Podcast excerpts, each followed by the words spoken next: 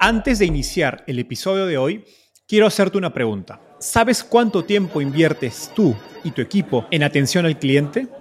En el mundo de las startups, donde cada segundo cuenta y cada cliente es importante, Zendesk se convierte en tu aliado perfecto. Es como tener un equipo de superhéroes de atención al cliente a tu disposición. Zendesk es una plataforma omnicanal que integrará todos tus canales de comunicación como WhatsApp, email y redes sociales en un solo lugar. Gestiona tickets, ofrece una gran experiencia, aumenta tus ventas, pero sobre todo Construye relaciones cercanas con tus clientes gracias a Zendesk. Como beneficio exclusivo por ser parte de la comunidad startupeable, podrás probar el CRM de Zendesk completamente gratis por 6 meses. Y si decides continuar, tendrás 15% de descuento en tu primer año de contrato. Lo mejor de todo es que Zendesk escala de acuerdo a tus necesidades. Desde la oficina prestada donde empezaste hasta la compañía global que quieres construir. Compañías globales como Slack, Shopify y Airbnb confían en Zendesk para su atención al cliente. Ahorra tiempo, dinero y mantén felices a tus clientes.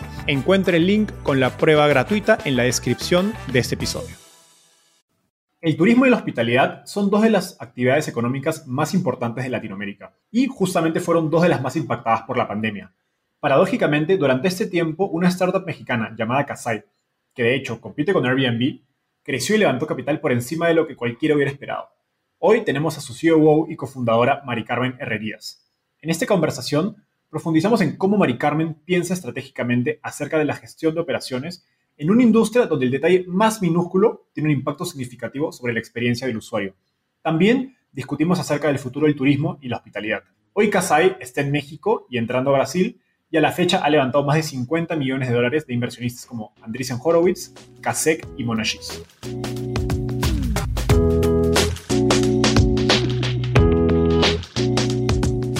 Hola, mi nombre es Enzo Cavalier y soy un convencido de que el emprendimiento en tecnología es una oportunidad histórica para resolver los problemas más urgentes de Latinoamérica. En este podcast conversamos con emprendedores e inversionistas de las startups más impactantes de nuestra región para descubrir cómo se idearon, escalaron y levantaron venture capital para solucionar problemas tan grandes como la educación, las finanzas y la salud. Recuerda visitar www www.startapeable.com, donde encontrarás todo un ecosistema de recursos para tu camino startup. Hola Mari Carmen, ¿qué tal? ¿Cómo estás? Un gusto tenerte en el podcast de. Muchas gracias, eso mucho gusto igual y muchas gracias por la invitación. Genial. Empecemos con la pregunta que siempre me gusta hacer a mis invitados. ¿Cómo llegaste al fascinante mundo de las startups? Pues mira, realmente una coincidencia y creo que eh, ya tú lo has leído en algún lado, pero yo conocí a mi cofundador hace aproximadamente dos años, un poquito más de dos años, en una carne asada en, aquí en la Ciudad de México. Yo antes de eso tengo que ser bien sincera que yo no conocía nada del mundo de las startups. Eh, obviamente había oído, pero no había estado involucrada. Y justo él, él estaba trabajando en una startup en fintech eh, en San Francisco y de ahí empezamos a platicar de Kasai, la idea de Kasai, eh, empezamos a desarrollar la idea y ahí fue donde conocí el mundo de las startups, ¿no? Y, y, realmente es un mundo fascinante, cada día conozco un poco más, la verdad es que estos dos años han sido un gran aprendizaje y creo que esa es una de las de la parte más interesante de, no solamente de fundar Kasai, pero de estar involucrada en esta en este mundo.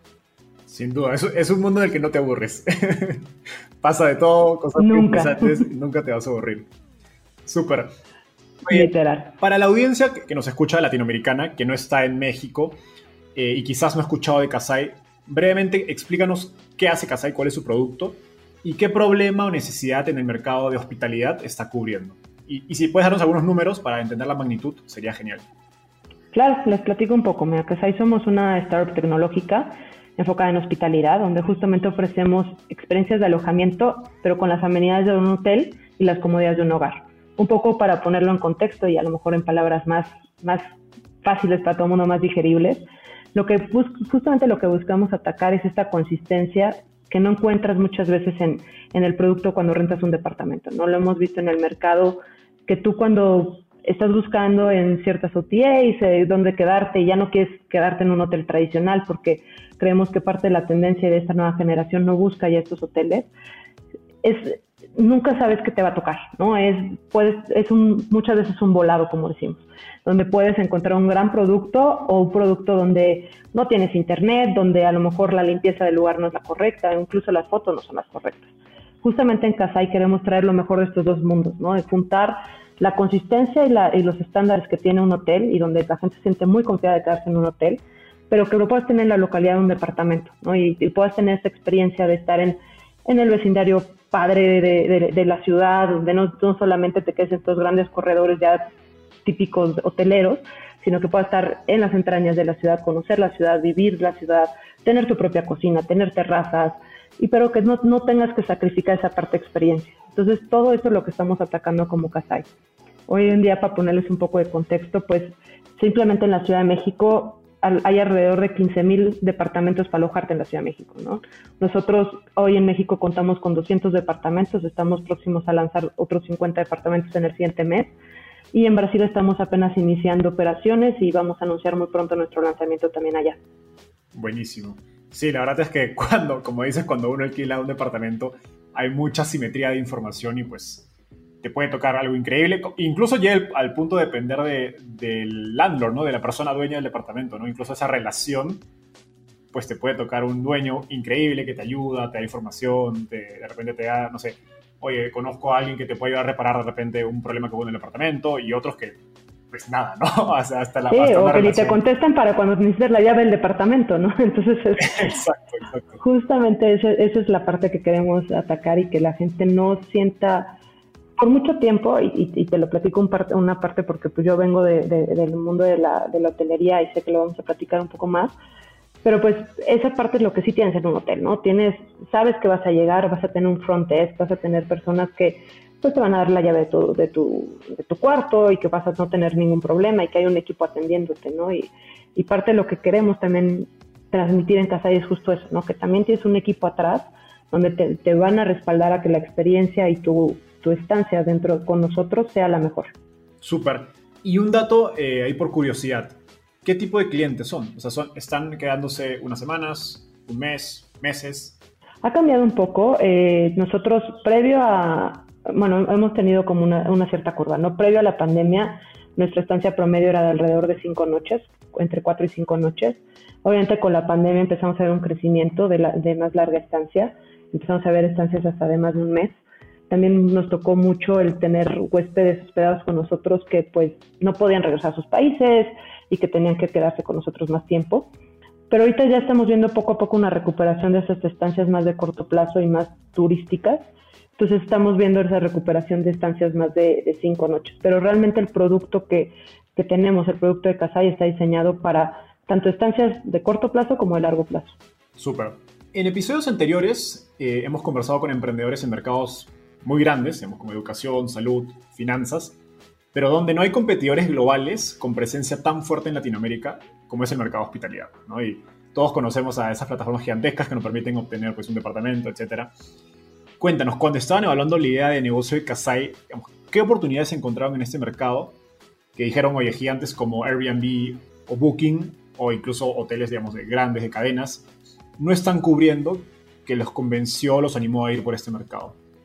Pues gran parte de, pues de las plataformas que mencionas o en la industria hotelera las conocemos más como OTAs o Live Travel Agencies, son realmente intermediarios, ¿no? donde conectan la propiedad con el usuario final. Nosotros estamos justo enfocándonos también a esa parte en medio, ¿no? Que es ya la estancia. Eh, nosotros lo que veíamos y, parte de, también lo que platicaba en la respuesta anterior es justo esa que honestamente cualquiera puede ser una propiedad, ¿no? Eh, yo puedo tener un departamento, lo puedo subir, pero no te garantiza que realmente el, departamento que vas a llegar es un departamento que haya sido diseñado por un equipo local o que tenga esto, esta operación o que tenga un host que responda. Ya hay ciertos filtros, pero pues evidentemente no hay una consistencia o no hay un operador atrás. Entonces nosotros lo que queríamos ir era un paso más allá, no, no, no solamente lograr que la gente se hospedara con nosotros, sino garantizar esta experiencia que, nosotros también estamos pues, prácticamente curando la experiencia y brindando, y brindando esa garantía del servicio del producto que, que comentaba, ¿no? Entonces nosotros lo que vimos en, ese gap o por lo que decidimos enfocarnos a ese mercado es porque creemos hoy en día que la hospitalidad pues es uno, sabemos que es una de las industrias más grandes del mundo, pero al final del día, previo a la pandemia, uno de cada diez empleos venía de, del turismo en el mundo. Es una industria enorme. Eh, realmente no, no creemos que no hay, hay pocos competidores que están haciendo algo diferente. O sea, hay una, una parte muy tradicional de la hotelería que, que lo conocemos, que son las grandes cadenas hoteleras y que van a existir toda la vida. No quiero que se malinterprete que aquí ya estoy anunciando la desaparición de ellas, por supuesto que no. Creo que es una de las grandes ventajas del turismo, ¿no? que hay mercado para todo el mundo, pero que también hay una nueva tendencia, ¿no? hay una nueva forma de viajar y que la gente quiere formas diferentes de viajar.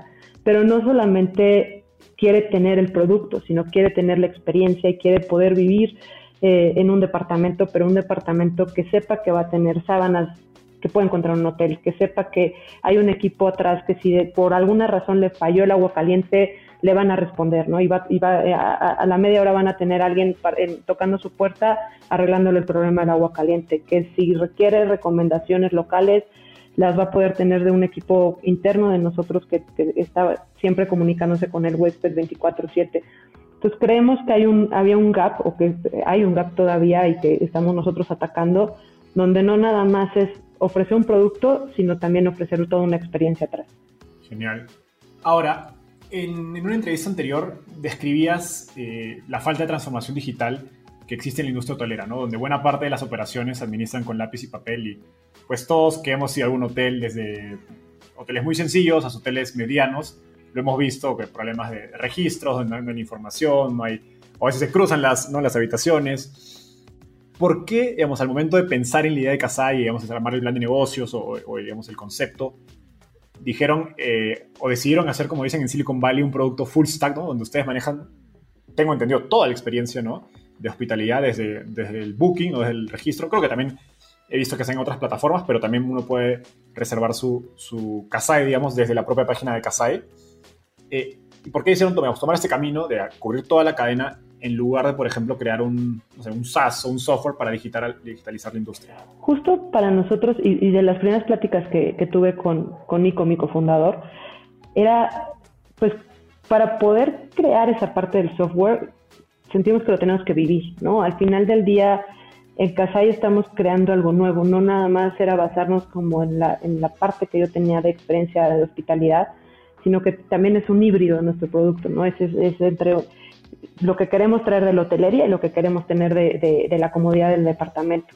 Entonces realmente sentíamos que, que, si no vivíamos todo el, ahora sí que todo el guest journey, como le llamamos nosotros y bueno, en general, eh, no íbamos a poder entender realmente las necesidades o qué es lo que necesitábamos crear.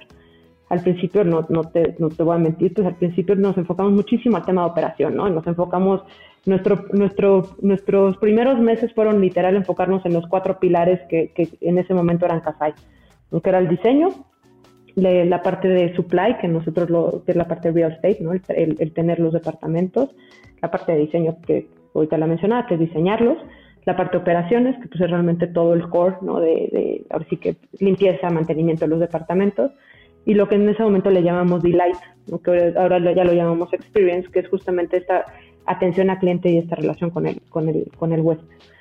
Nosotros creemos que ese, ese, teniendo control de esas cuatro partes y, y, obviamente todo eso vinculado con la tecnología, porque pues como que siempre el equipo tecnológico lo tuvimos arriba de esos cuatro pilares porque era como lo que unía, era con la única forma que íbamos a entender realmente cuál era, hacia dónde teníamos que crear y cuál realmente era la necesidad de creación. Al final, si, si, nosotros nos hubiéramos enfocado solamente a una parte de la experiencia, creemos que, y esto es realmente pues, nuestra creencia, creemos que hubiéramos descuidado las demás, entonces no hubiéramos podido garantizar esta consistencia de la que tanto hablamos, ¿no? Entonces, para nosotros el huésped es importante no solamente en el momento que se queda con nosotros, es importante en el pre-arrival, en el arrival, en el stay y en el ¿no? O sea, realmente queremos que el huésped sienta que lo estamos acompañando en todo el proceso y, en realidad el huésped no lo sabe, pero estamos acompañándolo desde el momento que seleccionamos las unidades que tenemos en el portafolio. Mucho de lo, de lo que nos ha llevado a seleccionar las unidades que tenemos es a través de escuchar a nuestros huéspedes, a través de entender qué es lo que quieren, a través del equipo de Data Science que sabe hoy en día realmente qué unidades son las que tienen más bookings, por qué la gente está buqueando, si ponemos primero la foto de, un, de una terraza, si ponemos primero la foto de la cocina o de la sala de estar, realmente eso está afectando, está influenciando los departamentos que tienen más metros cuadrados que contra los que tienen menos. Entonces, todo esto realmente nos ha llevado a alinear el producto desde el principio, que para eso nosotros siempre consideramos que era importante nos, pues ahora sí que hacer como todo este proceso, todo este proyecto de vivirlo y realmente con eso poder crear el producto que estamos hoy definiendo. Qué interesante, esto me, suena un poco similar a lo que conversaba con Arturo Sánchez de Sofía, no sé si lo conoces. correcto. Eh, él hecho también tiene un inversionista en común con ustedes que es Kasek. Eh, y en una última entrevista que de hecho la publicamos hace unas semanas, eh, él mencionaba cómo, veo, le escribió lo mismo que tú has escrito para el mercado de hospitalidad, para el, para el mercado de salud. Cómo sin poder controlar de punta a punta desde la generación del plan de salud hasta las atenciones, no iba a poder asegurar que la experiencia sea como él realmente quería que sea, ¿no? Iba a como estar a merced de que otros puedan, digamos, otras empresas o proveedores o aliados sí, logren experiencia. ¿no? Creo que eh, hay muchas veces que pues te enfocas un problema en específico y, y, y, al final del día pues es real, ¿no? No, no quiere decir que que, no se debe hacer, ¿no? Pero dentro de, realmente cuando uno, cuando uno viaja, y todo el mundo, creo que es muy raro que conozcas a alguien que no le guste viajar, pero realmente cuando a la gente que nos gusta viajar y a la gente que nos apasiona viajar, pues tu experiencia de viaje viene desde la selección del destino, ¿no? O sea, tú realmente, ¿por qué acabas eligiendo el destino que estás eligiendo? No, no, no, no nada más es dónde me quedo, sino que es a, a dónde voy, dónde me quedo, qué voy a hacer cuando me quede ahí, eh, entonces nosotros no, no solo estamos atacando, a lo mejor ahorita nuestro core sí es completamente la estancia, pero realmente lo que queremos atacar no es solamente eso, ¿no? sino que también queremos atacar todos los componentes del viaje. Queremos lograr que la gente pues pueda sentir que realmente está viviendo la experiencia, de, eh, lo estamos acompañando en la experiencia desde el principio, ¿no? De, de recomendándole por qué la Ciudad de México, recomendándole por qué los nuevos destinos que estamos lanzando, el que hay que hacer, eh, lo pueden ver también en, nuestras redes sociales, en nuestro blog, siempre estamos haciendo recomendaciones, el por qué escoger ciertas, eh, ciertos eh, puntos de la ciudad, ¿no? ¿Por qué escoger un, en la Ciudad de México una, colonia como Santa Fe? ¿Qué destinos turísticos hay ahí? Entonces, ya no nada más estamos enfocados en el tema de la plataforma o en el tema de, de la reservación, ¿no? No nada más es ofrecerle el departamento, sino es todo el acompañamiento durante el momento de, un viaje. Entonces, para nosotros por eso era importante que Kasai realmente pudiera ser un, producto que estuviera viendo eh, el viaje como un todo y no solamente como una parte, de, un elemento en, ese, proyecto. Buenísimo, me, gusta esa forma de, como lo mencionaste al final. Ahora, pasando a una siguiente pregunta, hace que está enfocada al levantamiento de capital hace 12 años, pues Airbnb nacía y la historia de cuánto les costó levantar capital es famosa. Hoy Airbnb pues es un gigante y vale más que sus competidores, ¿no? Como Marriott y el Booking juntos. Eh, y hace dos años pues ustedes tuvieron la audacia de empezar una startup desde Latinoamérica que de algún modo, aun cuando tú expliques que, digamos, abarca toda la, cadena, de algún modo son un competidor de Airbnb. Entonces tengo la curiosidad por saber cómo fue esa experiencia de levantar capital, sobre todo en esa primera ronda, eh, si no me equivoco, fue, que fue hace un par de años, eh, cuando pues tienes poca, nula atracción y además le dice al inversionista pues quiero competirle al gigante que todo el mundo Al final creo que te va a contar un poco, te va, te va a poner como en contexto, ¿no? Justo como te platicaba, Nico y yo nos conocimos en noviembre de 2019 y, nuestro levantamiento fue nuestra ronda Presemilla, sobre todo, pues, empezamos mucho con Angel Investors y, ya después logramos cerrar con Kaseki Monashis.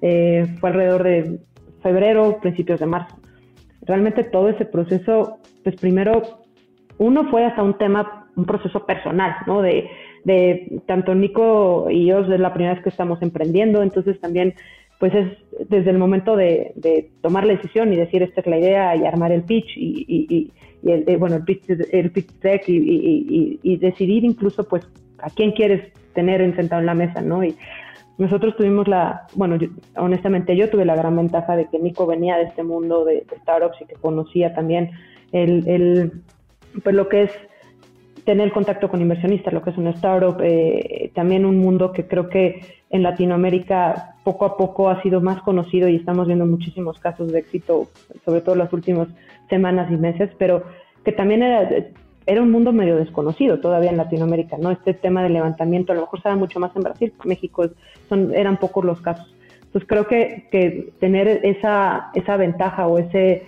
pues ese cofundador conmigo, pues también fue, una, fue una, un, gran acierto para, para que lográramos en esa ronda. Creo que también una de las, de las, de las decisiones correctas que tomamos en ese momento fue que previo a tener, eh, previo a cerrar la ronda y previo a tener el capital, pues decidimos lanzar nuestro primer departamento. Dijimos, bueno, vamos a hacerlo nosotros, vamos a, vamos a vivir la experiencia nosotros, porque pues creo que eso nos va a dar pues la certeza y la seguridad para poder presentar nuestro producto con alguien más. Entonces, literal, fuimos, rentamos un departamento, lo mueblamos nosotros, compramos los muebles en retail. Te, imaginarás que obviamente no teníamos ni idea de procurement, no teníamos ni idea de nada. Entonces, pues nada más fuimos a, montar el departamento. Incluso, este, pues personas cercanas a nosotros nos ayudaron a armar los muebles. Y después de un tiempo, pues lanzamos el, departamento en, en, las plataformas y el día que lo lanzamos tuvimos una reservación, ¿no? Inmediata. Entonces, eso nos dio como la seguridad de que, pues, uno, estábamos haciendo las cosas correctas, dos, era un producto que era bastante atractivo y, esa primera reservación, si no mal me acuerdo, no fue una reservación de cuatro o cinco noches, sino que fue de 15 días, entonces nos sirvió mucho para, pues, entender nuestra operación, entender cómo, cómo realmente eh, era nuestro, el huésped que se, que se quería quedar con nosotros y qué es lo que valoraba. Ya con esto también, pues, tuvimos la, la, la gran oportunidad de podernos sentar con, con fondos como Kasek y Monashis, presentarles lo que es Kasai, presentarles también cuál es el valor agregado que nosotros eh, vemos en Kasai, que sobre todo es esta parte que, que no están atacando otras plataformas, que, que, se quedan nada más con una parte de ofrecer producto, pero que no, no están viendo la parte operativa o la parte más enfocada o dirigida a la experiencia y al huésped. Y honestamente eso fue gran, gran parte de por, qué los, por lo que decidieron estar con nosotros. ¿no? Eh, una de las eh, hace poco también platicaba en, otra entrevista que me preguntaban, pues, ¿qué crees que es lo primero que se fijan los inversionistas? Y nosotros lo hemos platicado mucho con, con los fondos, es pues también en, el compromiso que tienen los, los fundadores en, en, el negocio, ¿no? Y él, y él una de las, yo creo que de las cosas que más me gusta de esto es que, pues ellos siempre lo que más se preocupan o lo que más les interesa es saber que sigues contento con lo que estás creando, ¿no? A pesar de que hay momentos de estrés, que hay momentos de que pues no duermes y que no comes y no todo, que al final del día sigues enamorado de tu idea como desde el día uno. Totalmente. Y como dices, creo que eso que hicieron de pues, rentar el departamento por, por, su propia cuenta te demuestra un nivel de convicción de la idea. Del, vamos, más allá de que, digamos, más allá de que, ese, ese, departamento se buqueó y tuvo buena atracción, etcétera, es el mismo hecho de, ¿sabes qué? Lo vamos a hacer nosotros, pues, sin ayuda, sin nada, eh, seguro regándola todo el proceso con los muebles equivocados, y etcétera. Pero ya demuestras un nivel de convicción sobre tu idea que pues el inversionista se siente como decir, pues bueno, si él está tan convencido, pues a lo mejor me voy a sentir como que va a hacer todo porque mi dinero pues tenga un buen uso, ¿no? Eh, independientemente nuevamente de la atracción y los números.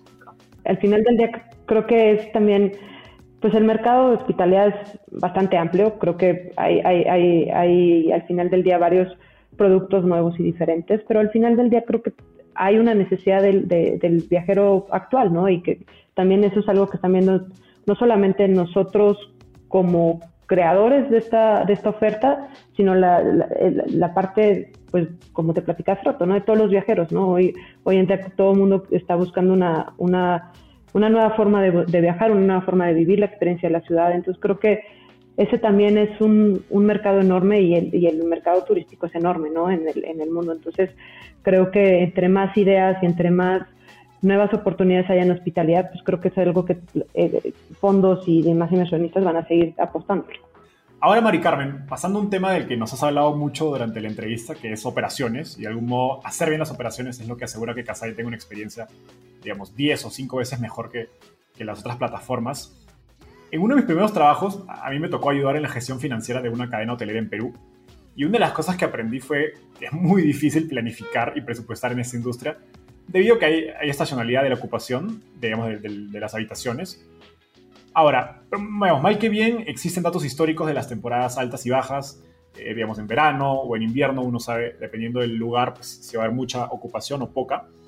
Y eso te permite que uno pueda planificar y decir, pues vamos a contratar tanta cantidad de personal, vamos a invertir en tales activos. Sin embargo, lo que tengo curiosidad por saber es cómo la pandemia afectó esto. ¿no? Y en particular, cómo, en, cómo Kasai cambió la planificación y gestión de operaciones antes y después del COVID. Eh, hay, hay dos, dos, elementos en, en, cómo cambió, ¿no? Sobre todo la parte uno de más seguridad, de seguridad hacia el huésped. Todo el tema de, nosotros siempre hemos valorado mucho el tema de higiene y, y limpieza, pero obviamente pues hay un elemento nuevo que, entendemos que obviamente con el tema de la pandemia se, se pues creció mucho más, ¿no? El, el, tema de no solamente cuidar a nuestro huésped y tener áreas sanitizadas, que, que pues nosotros sí teníamos ciertos procesos de sanitización, pero no tan rigurosos como los que existen hoy eh, ya, ya a, a, raíz de esto. Y por otro lado, pues también las, mantener seguro al equipo, ¿no? Que pues también es parte esencial y que pues lo sabemos todos los que trabajamos en servicios y específicamente pues en temas de hospitalidad sabemos que pues no puedes detenerte, ¿no? Y no puedes no tener equipo eh, en, pues ahora sí que en el en, en, terreno, ¿no? O en, el campo, sino que pues, tener, esa seguridad también al equipo la teníamos que, que, ofrecer y que brindar. Y por el otro lado también esa planificación pues nos movió muchísimo, ¿no? Porque veníamos pues obviamente de tener ocupaciones bastante estables arriba de 80% previo a la pandemia. De repente empieza la pandemia y las primeras como semanas fue medio de incertidumbre y como que todavía la gente pues no estaba cancelando al 100%, pero ya cuando esa última semana de marzo empezaron a caer las cancelaciones de viajes y eh, en general, no solamente en Kasai, pues creo que todo el mundo vimos que se empezaron a cancelar, cancelar vuelos, se empezaron a cerrar fronteras en otros países. Realmente el tema de demanda, o sea, de, de, realmente el viajero que está llegando a la Ciudad de México se detuvo por completo. Nosotros pasamos de tener ocupaciones de 80%, como les comentaba, estables, a llegar a un pico de tener abajo de 20% ocupación, ¿no? De tener este 15, 17% ocupación y que mucho de esa ocupación, de, ese, de, esa base de ocupación fue lo que les comentaba al principio de, de, de, la entrevista, ¿no? Esas personas que estaban aquí o por un proyecto o por trabajo y que pues sus países ya no podían regresar o gente que, que pues también estaba regresando a México, ¿no? Porque ciertos países que avisaron que iban a cerrar fronteras, pues la gente no se quería quedar lejos de su familia, quería estar aquí, y, y, pero ya no vivía en la Ciudad de México y tampoco quería exponer a su familia porque venían de un viaje, entonces empezaron a quedar con nosotros. Entonces, esta incertidumbre también en, en, ya no, no, no, solamente nosotros como empresa, sino lo que estaba sucediendo en un nivel macro, eh, pues realmente nos dio esa, esa, pues ese despertar, por llamarlo de cierta forma, de que lo que parecía fijo y lo que se volvió un gasto fijo, pues lo tenemos que convertir a variable, ¿no? Y, porque pues no hace sentido tener, pues la, la, la, ahora sí que la fuerza o la, o la, pues el headcount necesario para operar al 80% si realmente no lo estamos teniendo. Entonces, toda esta planificación y todo este cambio, pues nos, nos ahora sí que nos vino a cambiar, perdón la redundancia, pero a cambiar muchísimo la forma en la que operábamos, ¿no? El, eh, tener tenemos que, por un lado, tenemos menos ocupación, pero por el otro lado tenemos que tener más estándares. Entonces, encontrar esta fórmula perfecta de cuál es el headcount necesario, pero también entender qué hace sentido dentro de nuestro producto, cómo operábamos, el tema logística, creo que fue una de las cosas que más, más nos ayudó en la pandemia. Fuera no solamente de, de operaciones, también algo que nos ayudó muchísimo eh, fue crear nuestra propia fuerza de ventas interna, no, no depender de, de plataformas hoteleras. Eh, nosotros, previo a la pandemia, teníamos alrededor del 80% de nuestras reservaciones venían de plataformas externas a Casai y no habíamos lanzado nuestra plataforma externa, nada más tenemos un equipo de ventas que, que, que pues generaba cierta demanda y, y, y, era ese 20%, ¿no? Todo este tema nos vino, nos vino a, a, a nosotros a pues a cambiar un poco el, el, tema de cómo estamos operando, pero también el tema de cómo estamos vendiendo, cómo estamos captando la demanda que había en la ciudad. Entonces, sí puedo decir que la pandemia yo creo que fue uno de los momentos de más incertidumbre, pero que también nos ayudó y nos impulsó más como empresa a darnos cuenta que teníamos que reaccionar y que teníamos que reaccionar rápido porque pues era una, una oportunidad ahorita también para cambiar mucho nuestros procesos operativos. Genial. Y justo la, la, siguiente pregunta va un poco conectado a lo, a lo que hablabas de cómo decidieron en algunos equipos pues interiorizarlos y otros externalizarlos. Eh, en un episodio anterior del podcast conversamos con Santiago Suárez de, de Adi, una fintech cuya serie A también fue liderada por, por Andreessen Horowitz, como la de ustedes, y él nos contaba por qué Adi decidió hacer cobranzas y atención al cliente de manera interna, ¿no? A diferencia de los bancos que suelen externalizarlo o tercerizarlo, como también se dice.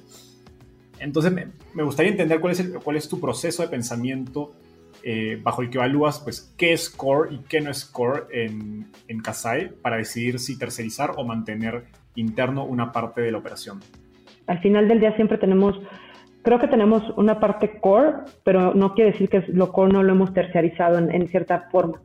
Eh, por poner un ejemplo, la limpieza de las unidades. ¿no? El tener las unidades limpias, pues es un core de, de, lo que ofrecemos como producto, pero al final del día no necesariamente lo tenemos que hacer nosotros. Entonces, como lo hacemos es, nosotros ya no ejecutamos las limpiezas, pero sí las supervisamos, porque también no queremos que no quede, queremos seguir controlando la garantía de, de servicio que queremos ofrecer. Entonces, lo que realmente nos hemos enfocado también es a trabajar con, con, con empresas terceras que, que, también nos han, hemos llegado a este compromiso de servicio, pero que también hemos llegado a este acuerdo de nosotros hacemos los entrenamientos para que, para que tengamos, para que el equipo de, de, aunque sea un tercero, tenga los mismos estándares, pero si nosotros realmente tener este pues, capital humano fijo, ¿no? Porque como lo comentaba, pues una de las grandes ventajas de la Ciudad de México previo a la pandemia es que la ocupación era bastante estabilizada, ¿no? Tú veías en general los números de ocupación hotelera y, rondaban siempre alrededor del 60, más del 60, 65% estabilizado, hablando de hoteles 5 cinco, estrellas o menos. Ahorita ves los números de ocupación hotelera y no llegan ni al 30%, entonces creo que también ha sido un aprendizaje sobre todo para lo que platicabas mucho en, tu pregunta anterior, del tema de, temporalidad, ¿no? La Ciudad de México no sufría temporalidad, no, no, era, no, era una, no era una ciudad que era conocida por su temporalidad, era una, o sea, lo veías en, las en los destinos de playas o destinos turísticos. Creo que esa parte eh, de lo que ha sido, pues esa transición ha sido bastante interesante y lo que nos ha servido mucho para definir qué es lo, core es esos cuatro pilares de los que platicábamos hace rato, ¿no? Nosotros sabemos que, que, una de las cosas que queremos ofrecer a nuestros huéspedes es siempre el, el, diseño en las unidades, ¿no? El que tengan el mejor diseño. Pero por otro lado, también queremos, sabemos que ese diseño eh, no lo tenemos necesariamente que hacer nosotros. Nosotros podemos poner los estándares, pero no necesariamente tenemos que ejecutar entonces es, es de la parte que, estamos como aprendiendo también hasta qué parte del proceso, qué parte es core a nivel eh, producto o qué parte es core a nivel, eh, pues sí, producto Kasai, pero qué parte no, no, no, necesariamente la tenemos que ejecutar nosotros. Entonces ha sido como los últimos dos años empezamos 100% interno nosotros, empezamos eh, tratando de, de como lo platicábamos, de, de, nosotros controlar toda la parte del proceso para entender qué era lo necesario, qué es lo que realmente queremos ofrecer al huésped. Pero hoy en día también sabemos que hay cosas que ya tenemos nuestros estándares, nuestros principios básicos o nuestro producto básico y nuestro producto principal y que en la parte de la ejecución a nivel operaciones no es necesario que, que lo hagamos nosotros. Ok, qué interesante. Un dato curioso que, que escuché en lo último que mencionabas es eh, que la Ciudad de México tiene muy poca estacionalidad y suele ser muy constante. Curiosidad es, por eso decidieron empezar en la Ciudad de México en lugar de una ciudad como yo pensaría que es más común en México, como Cancún. La verdad sí, la verdad es que nosotros, hay, además de esa ventaja de, la Ciudad de México, la otra gran ventaja que tiene la Ciudad de México es que tiene una mezcla perfecta entre, entre turismo de placer y turismo de negocios. ¿no? Eh, la Ciudad de México ha logrado, en los, sobre todo en los últimos años, catalogarse no solamente como un destino de negocios, que, es, a veces es difícil encontrar esa, esa gran mezcla, ¿no? Porque eh, ves otras ciudades en México como es un Monterrey o un Guadalajara, a pesar de que sí tienen un componente turístico, es muy chico, ¿no? Eh, una ciudad como Monterrey, pues prácticamente la gente que va, si no es a visitar familiares o amigos, es más por el tema de negocio, ¿no? Y un Cancún era 100%, 100 turístico. Entonces, la gran ventaja de la Ciudad de México es que pues en la Ciudad de México puedes encontrar tanto los, los mejores lugares para comer en, en, en, la ciudad de, eh, bueno, en la República Mexicana, pero también puedes venir a hacer negocio y esta es una como de las tendencias que, que, que platicábamos eh, mi cofundador y yo cuando, cuando cuando estábamos ahora sí que aterrizando la idea de Kasai, que es este concepto de leisure travel, ¿no? De que ya no nada más la gente quiere viajar o por negocio o por placer, que la gente quiere mezclar estas, pues estas dos ramas y también no solamente te quieres quedar como en estos grandes, como platicamos, corredores hoteleros, ¿no? Como la Ciudad de México es Reforma o Santa Fe, que ya te quieres quedar también en la colonia, en la colonia Roma o en la Condesa, que encuentras de los mejores restaurantes de, del mundo y que también tienes muchísima oferta, eh, no solamente de, gastronómica, pero también de museos, artistas, galerías. Entonces ya, ya creemos que por eso también la Ciudad de México fue el mercado, pues el mercado ideal para empezar y adicional a que pues pues yo, yo soy mexicana, toda la vida he vivido en la Ciudad de México, entonces también pues eh, parecía como lo lógico en ese momento. Súper. Oye, son pocas las startups que alcanzan lo que en Silicon Valley llaman el, el hypergrowth o hipercrecimiento. Y a ver, ustedes han pasado a levantar una ronda semilla de 5 millones, si no me equivoco, en 2019, a una serie de casi 50 en 2020. Entonces, esto evidentemente implica que están creciendo muy rápido. Cuéntanos qué retos operativos han enfrentado en este proceso y pues qué, lecciones has aprendido eh, regándola que digas, pues chanfle, me hubiera gustado saber esto y prepararme hace unos meses? Yo creo que una de las cosas que nunca dimensionamos eh, cuando iniciamos y cuando empezamos la operación hace dos años, eh, y, creo que si pudiera regresar al tiempo, eh, diría, bueno, no subestimes el tema de logística, ¿no? La parte logística dentro de la operación es enorme, sobre todo en un producto como el que tenemos en Casai. como, ahí honestamente, pues al venir de hotelería, pues es, era relativamente sencillo, ¿no? Por ponerlo de alguna forma, porque todo estaba concentrado en, una solo, en un solo lugar. Aquí que tenemos una operación completamente descentralizada, donde tenemos departamentos en diferentes calles, en diferentes colonias, en diferentes, eh, hoy en día, eh, bueno, eh, en diferentes ciudades de la República Mexicana y, próximamente en diferentes países y ciudades dentro de esos países, pues obviamente el tema logística toma una relevancia enorme.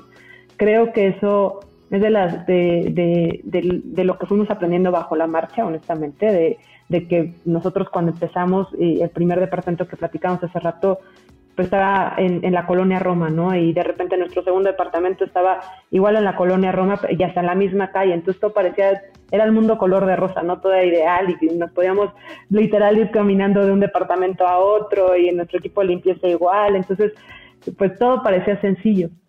Después de eso abrimos otros dos departamentos en, también en la colonia Roma y aún parecía todo controlable y parecía todo, todo maravilloso.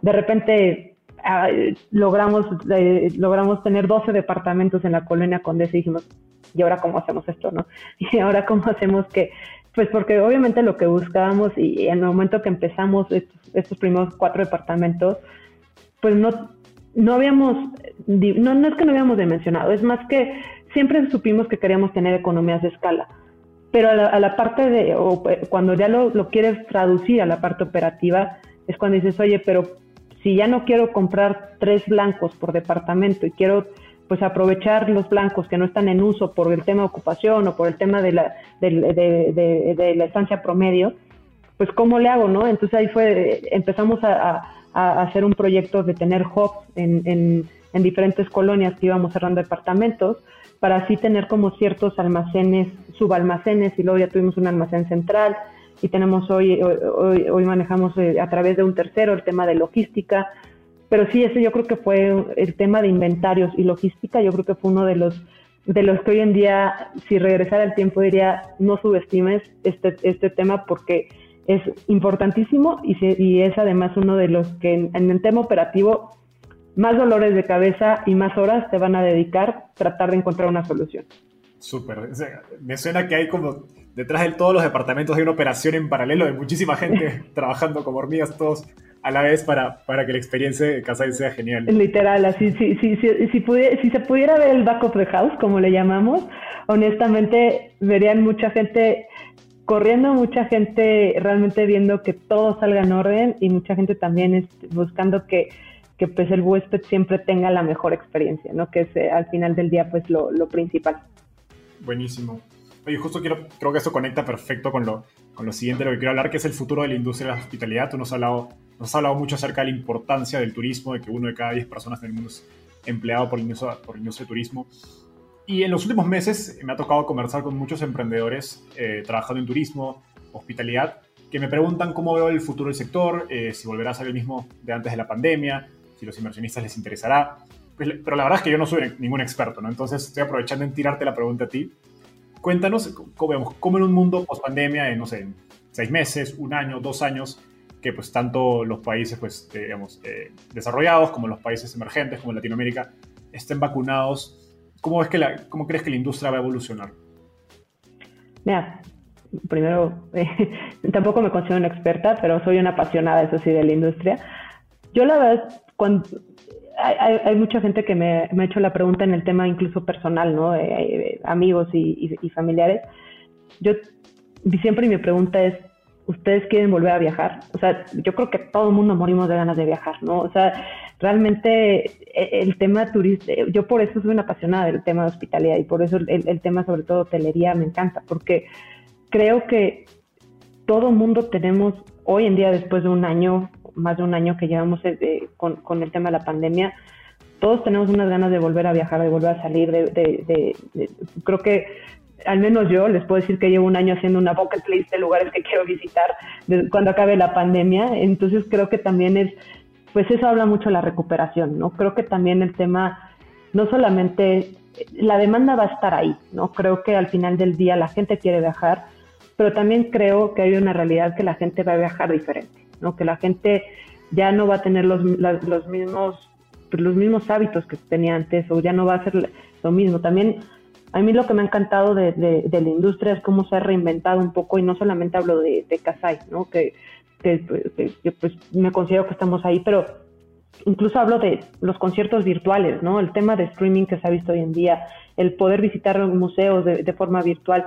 Creo que se ha visto esa necesidad de reinventarse, perdón, y que, y que lo vamos a seguir viendo y que creo que va a haber, como va a ser un, también un, un regreso muy paulatino, pues va a seguir existiendo y vamos a tener que coexistir en este mundo en paralelo, ¿no? Eh, al final del día, creo que va a haber, a pesar de que el tema de vacunación va bien, pues no todos los países van igual y, eso es una realidad que también pues, la, podemos ver en las noticias. Al final del día, poco a poco vamos a ver esta recuperación. Yo, yo sí lo veo y yo soy una, una fiel creyente que la industria turística se va a recuperar. Creo que la industria turística lo hemos visto, sobre todo en el caso de México, lo vimos cuando fue el tema de la influenza hace algunos años. También fue unos, no fue, no fue tan largo como este tema, pero también vimos una recuperación poco a poco también se está viendo en ciertas ciudades o destinos turísticos, eh, la, ocupación hotelera de Cancún, específicamente en México, está, está regresando. Eh, destinos como Tulum, ¿no? Que, ahorita se están poniendo muchísimo de moda y que, que está viendo, pues están viendo como esta, esta nueva tendencia de viaje o estos nuevos destinos que están tomando mucho auge. Como platicaba hace rato, creo que pues va a cambiar la forma porque también está cambiando la forma de, de cómo trabajamos, de cómo, de cómo nos relacionamos. Entonces creo que la industria de hospitalidad va a tener que ir muy de la mano con estos cambios también que, que ya van a ser, pues no solamente de la industria, sino en general de, de sí que de la convivencia humana. Súper, y conecto con lo último que decías de, del trabajo, ¿no? Creo que el, es curioso ver cómo el futuro de la industria de la hospitalidad de algún modo que va a ir de la mano con cómo cambia el trabajo y pues hemos visto en los últimos meses que grandes empresas como Twitter, Facebook, etcétera, mandan a miles de personas a remoto indefinido o incluso con, modelos híbridos donde pueden ir ciertos días a la oficina, ciertos días, no. Eh, entonces creo que estas tendencias del trabajo remoto y otra que me parece muy interesante es lo de los nómadas digitales, que así le llaman, eh, pues se van a quedar ¿no? y, probablemente crezcan. Entonces quería saber cómo esto de algún modo o, ha afectado a la propuesta de valor o se han sentado a pensar en casa y, oye, ¿cómo nuestro producto tiene que cambiar hacia el futuro o en qué tenemos que enfocarnos en base a estas, a, estas tendencias? Yo, yo creo que hoy en día una de las grandes tendencias, ¿no? Justamente cualquiera puede ya trabajar de donde sea, ¿no? Ya no nada más estás, eh, ya no, este tema que platicamos en, en, en, el segmento anterior de, la estacionalidad o la temporalidad, pues va a empezar a desaparecer, ¿no? Al final del día, si yo hoy en día ya puedo trabajar, pues tanto desde la ciudad donde vivo o de cualquier otra, desde la playa o desde la mitad de la selva, pues voy a aprovechar y también voy a, poder estar conociendo más lugares y poder estar viajando y estos este, nómadas digitales, como bien mencionadas, pues van a, van a, van a tomar mucha más relevancia, ¿no? Creo que Hoy en día ya, ya veíamos esta tendencia previo a la pandemia, simplemente creo que se aceleró mucho más, ¿no? Entonces, creo que a nosotros nos ha, honestamente, nosotros siempre estuvimos enfocados un poco a ese mercado.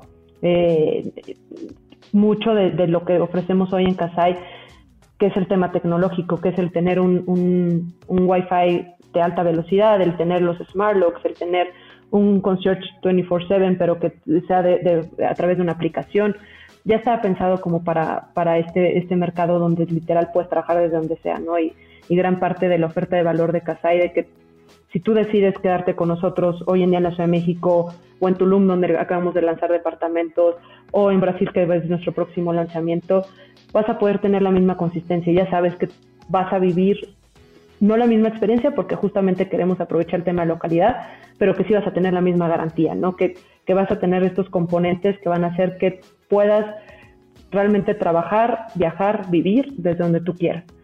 Por otro lado, creo que también poco a poco, este, nuestro, no solamente nosotros como Casai, pero como platicamos un poco del futuro de la hospitalidad, pues es lo que, lo que estamos empezando a ver, ¿no? E, este cambio de, del mercado doméstico y el mercado internacional. Nosotros en Casai previo a, la pandemia, dos terceras partes de nuestros huéspedes eran internacionales.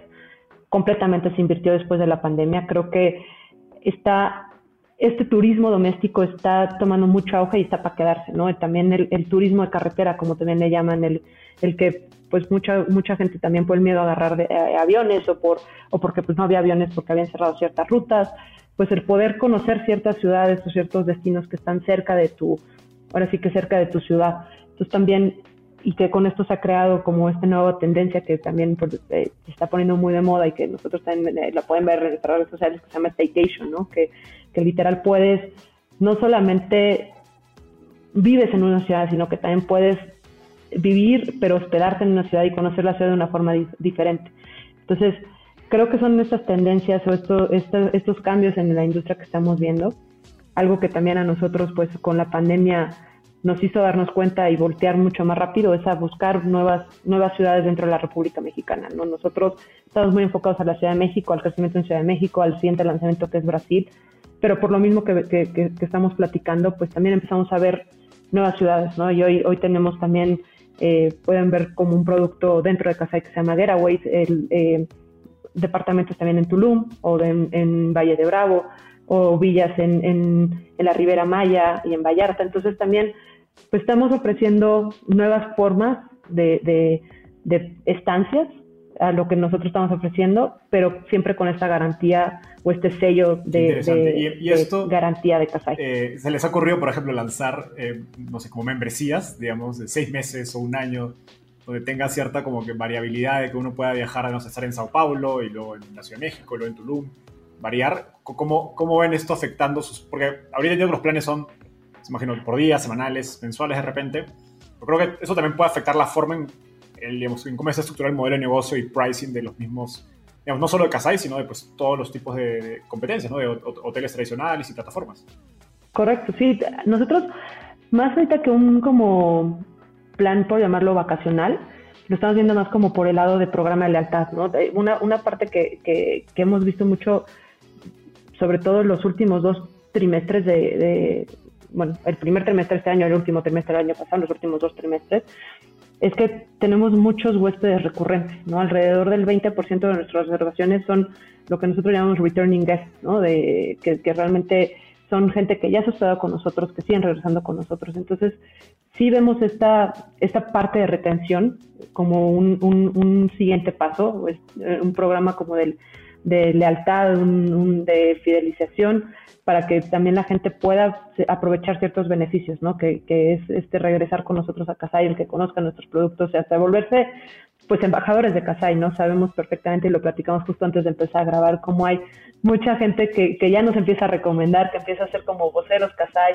que a mí, te lo, te lo comentaba, a mí me encanta, ¿no? Porque ese, ese, para mí la mejor recomendación es la de boca a boca, ¿no? Porque es realmente alguien que ya vivió el producto, que ya, ya sabe lo que, lo que es, ahora sí que estar ahí, quedarse con nosotros y que pues sientes que es una recomendación sincera, ¿no? No es una recomendación que pues ves en cualquier página o en cualquier lado, sino que ya, ya, ya tiene cierto, cierta validez. Entonces, justamente eso es lo que queremos ahorita, pues, eh, tomar y, y, pues ahora sí que aprovechar mucho más esta parte de, de los huéspedes que ya se han vuelto parte importante de Kasai. Sí, yo la verdad me he sorprendido de conocer a esos embajadores Kasai, que son algunos amigos míos que espero me estén escuchando. que la verdad es que uno dice, pues hospitalidad es un producto, digo, pues no sea tan sofisticado, ¿no? Pero, pero genial que pueda llegar la experiencia a tal nivel que la gente lo recomienda con tanta energía, ¿no? Oye, Mari Carmen, eh, llegamos al, al, segmento final eh, de, la, de, la, entrevista, se llama Ronda de Tweets. Te voy a hacer una pregunta eh, y me tienes que responder en lo que te tomaría escribir un tweet, que es menos de un minuto. ¿Estás lista? Va, lista. Estoy viajando de Ciudad de México a San Francisco. ¿Qué libro debería leer? Pues obviamente no puedo no recomendar un libro a nuestros inversionistas. Voy a recomendar el libro de Ben Horowitz, que es What You Do is What You Are, que habla mucho de la cultura en una startup, entonces se lo recomiendo mucho. Súper, no he, no he, leído eso, he leído The Hard Thing About the Hard Things y es, es buenísimo. ¿Qué te gustaría cambiar del mundo de las startups en Latinoamérica? Lo que me gustaría cambiar sobre todo, hay dos temas. El tema de, me gustaría ver más participación de mujeres, lo tengo que decir como fundadora mujer, la verdad es que me gustaría ver mucho más esa, esa participación. Y por otro lado, un poco lo que platicábamos al principio, que ya creo que está haciendo y gracias a, a podcasts como el tuyo se está logrando, es que la gente conozca más este eh, el mundo de las startups, ¿no? El, cómo levantar dinero, cuáles son las opciones, el que la gente se sienta más segura de, que hay opciones para, para crear eh, empresas y, y, tener ideas de negocio. Sí, eso último que dices es curioso porque creo que cuando estamos dentro del ecosistema pensamos que es un ecosistema, una comunidad muy abierta que nos gusta compartir y todo, y creo que lo es, pero hacia afuera hay cierta, es como si fuera una muralla, ¿no? Y un amigo me lo describió diciendo es como un club.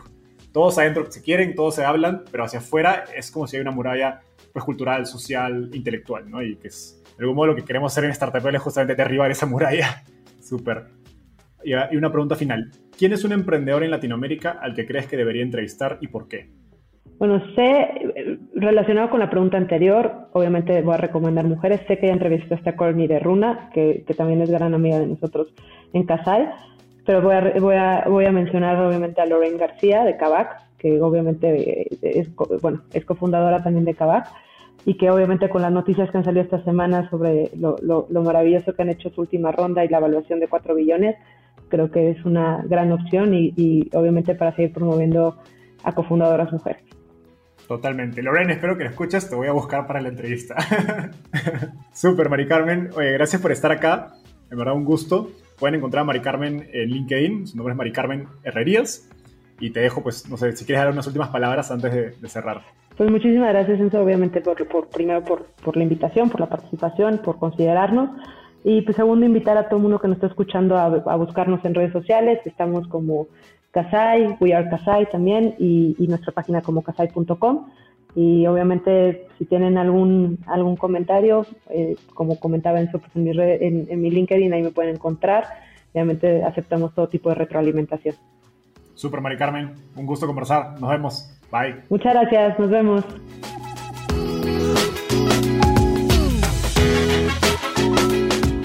Gracias por escuchar este episodio. Espero que te hayas llevado tanto como yo. Suscríbete a nuestro podcast para seguir aprendiendo de los principales referentes del ecosistema startup en Latinoamérica. También visítanos en www.startapeable.com donde encontrarás un glosario, blog y directorio con recursos valiosos para tu startup. Conmigo es hasta un próximo episodio con un nuevo invitado. Startupeable, tu puerta de entrada al ecosistema startup.